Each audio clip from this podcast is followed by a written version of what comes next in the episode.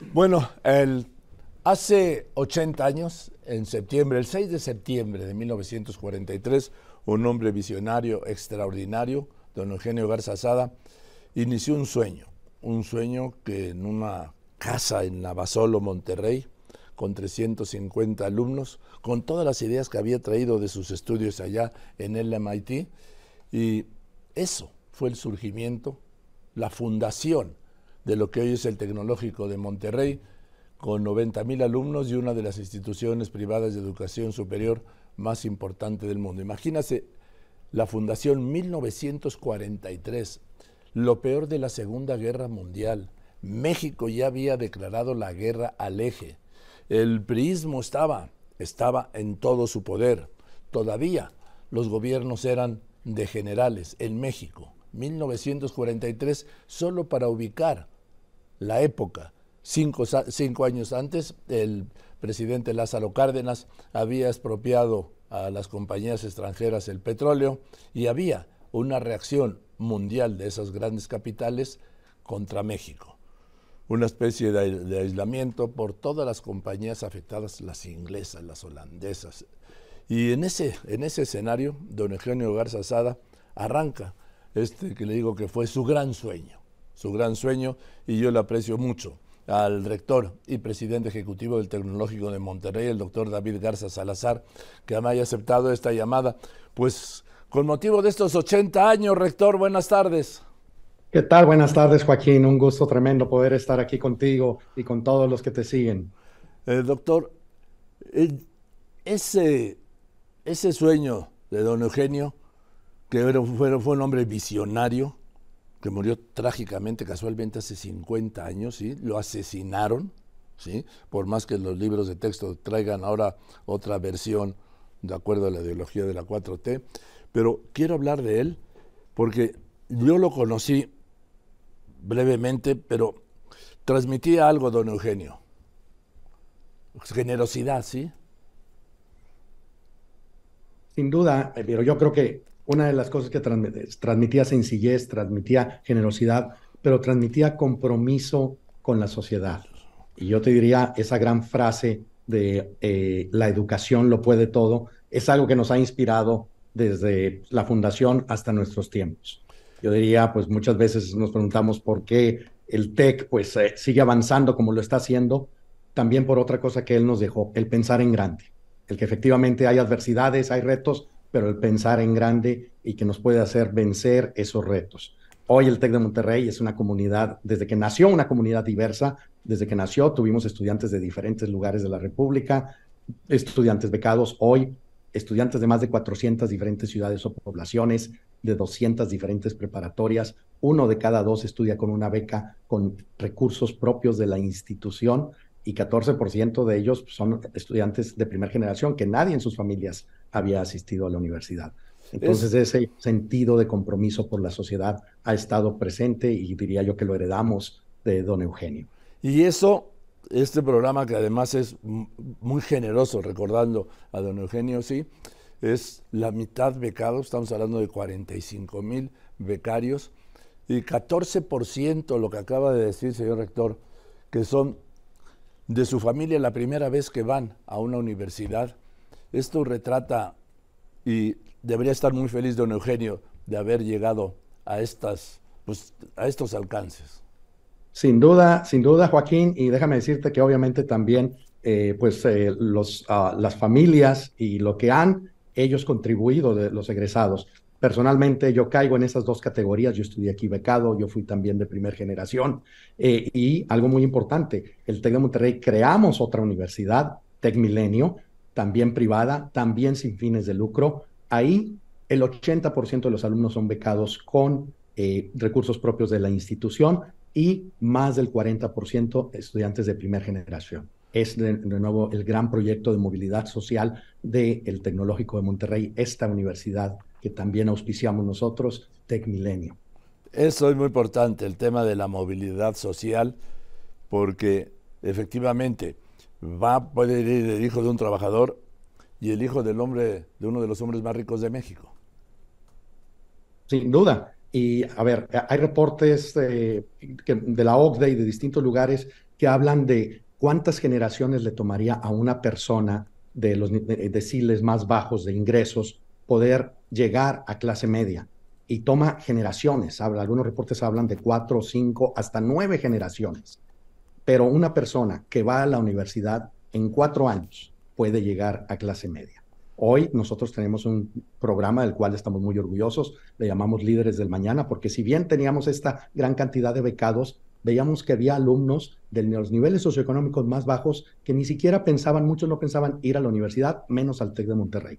Los tuvimos que ir a buscar, dar beca del 100%, gracias a generosos fondos de donantes, y tenemos ya mil jóvenes con esas características, adicional de los otros 50 del 50% que te comentaba que tiene algún otro tipo de beca. Y habla, señor rector, de estudiantes, yo hablo de familias. Sí porque las familias son las que principalmente se ven beneficiadas con el ascenso de estos jóvenes que si no, pues la verdad que no tendrían destino, estarían en las calles o en manos del crimen organizado. Así es, entonces es un efecto multiplicador. Eh, a veces comentamos, oye, pues eh, eh, nos, obviamente como país y a todos nos preocupa el tema de la pobreza que existe en nuestro país y hay muchos programas que se están implementando, pero sin duda el invertir en la educación es algo que muy pronto te da el retorno en la inversión para el estudiante, para sus familias y al final del día para la sociedad. Y es con eso con lo que estamos comprometidos, comprometidos con la, con la educación. Y diría yo, es algo que nos ha movido en el TEC de Monterrey, esa, esa resiliencia, comentabas eh, acerca de los inicios del TEC, y ha habido distintos momentos que hemos vivido, más recientemente la pandemia, y diría yo que algo que también está en el aspecto fundacional es esa pasión de toda la comunidad tech ante situaciones adversas, ser resilientes y tratar de salir, y creo que así ha sido, más fortalecidos y, de una manera creativa. Eh, una etapa, un momento muy, muy importante es cuando arrancan la carrera de medicina, que fue en el 73, ¿no? Así es.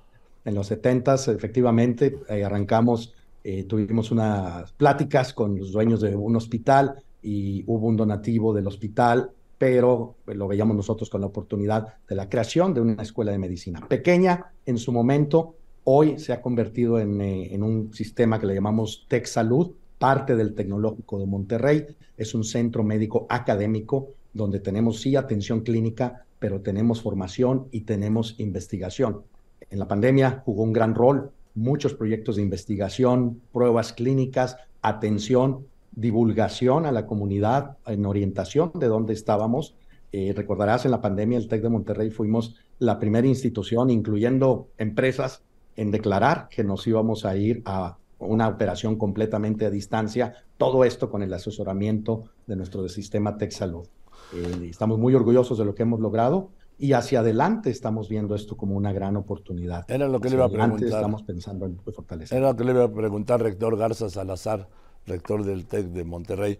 Eh, el TEC de Monterrey hizo el primer enlace en Internet cuando, pues, ni idea lo que era el Internet, y mucho menos que lo pudiera hacer una institución mexicana. Estamos hablando de qué, principio de los ochentas en el, primer enlace eh, hacia final, en la segunda, hacia finales de los 80 una primera conexión a una red y efectivamente eh, ya después, más, eh, unos años más tarde, vino la conexión a la red de Internet, sí, por esas fechas. En, fue en 1988, ese primer enlace con la universidad allá en Estados Unidos. y bueno, partiendo de esto, vienen cambios vertiginosos. Bueno, ya los estamos viviendo. ¿Cómo se va a ajustar el, el TEC de Monterrey, que siempre lo ha hecho? a esta pues a este vértigo de cambios. Sí. Por un lado, eh, Joaquín, una manera que nosotros nos gusta pensar es que nosotros, aquí nuestros estudiantes, los tenemos que preparar para que resuelvan problemas que aún no identificamos, para que estén preparados para usar tecnologías que todavía no existen y para tener trabajos que a lo mejor esos trabajos no existen. Por un lado, hemos modificado nuestro modelo educativo de ser un modelo educativo tradicional de ocho o nueve semestres con cursos en un salón de clases a un nuevo modelo educativo que le llamamos TEC 21, donde el estudiante desarrolla ciertas capacidades porque la mitad, de la, eh, la mitad del tiempo ya no son clases, sino son experiencias reales, con problemas reales, con situaciones ambiguas, inciertas, donde tiene que poner en práctica conocimientos previos, tiene que aprender nuevos conocimientos y desarrollar habilidades. El otro aspecto es que eh, el TEC siempre ha abrazado las nuevas tecnologías. La primera computadora llega en los 60, fuimos la primera universidad en tener una carrera en computación. Mencionaste el Internet, la educación a distancia. Hoy ya tenemos una clase en metaverso. Eh, miles de alumnos toman clase en estas plataformas. Eh, tenemos clases a distancia inmersivas, el efecto, profesores con efecto holograma con la Universidad de Singapur, participamos y aquí en nuestros campus. Y hacia adelante, ahorita lo que estamos viendo definitivamente tiene que ver con el uso de la inteligencia artificial. Eso eh, es también algo en lo que estamos viéndolo como es algo muy transversal. Y claro, hay estas preocupaciones también de los retos que trae la inteligencia artificial y estas nuevas tecnologías. Y es ahí donde también nos toca estar, eh, estar partícipes. Y sin duda algo relevante es la investigación que también eh, estamos encaminados a fortalecer y a realizar en este entorno. Bien, rector, pues por otros 80 años, ¿no? Así es, así es. Y yo te diría, Joaquín, a ver, el TEC de Monterrey, de Monterrey, hoy para México, pero queremos que de México para el mundo. Venga, pues que así sea, así sea, rector. Es. el rector David Garza Salazar, rector y presidente ejecutivo del Tecnológico de Monterrey. Muchas felicidades, doctor, y a ver si invitan a la fiesta. claro, claro, invitado, Joaquín. Por aquí te esperamos, ¿eh? Gracias, doctor. Gracias, rector. Le mando un abrazo. Felicidades, es el doctor, le decía David Garza Salazar, rector y presidente ejecutivo del Tecnológico Monterrey. Muchas felicidades.